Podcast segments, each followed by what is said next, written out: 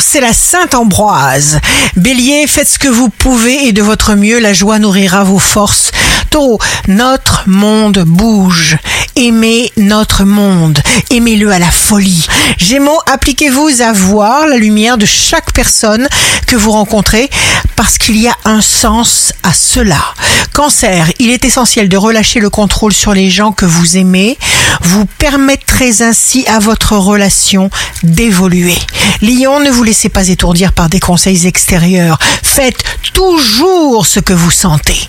Vierge, un projet se construit lentement mais sûrement. Vous ne vous faites aucun souci inutile. Balance, vous récolterez le fruit d'un travail et votre résultat sera proportionnel à la valeur de vos actes. Scorpion, signe amoureux du jour, vous ne vous laisserez pas manipuler.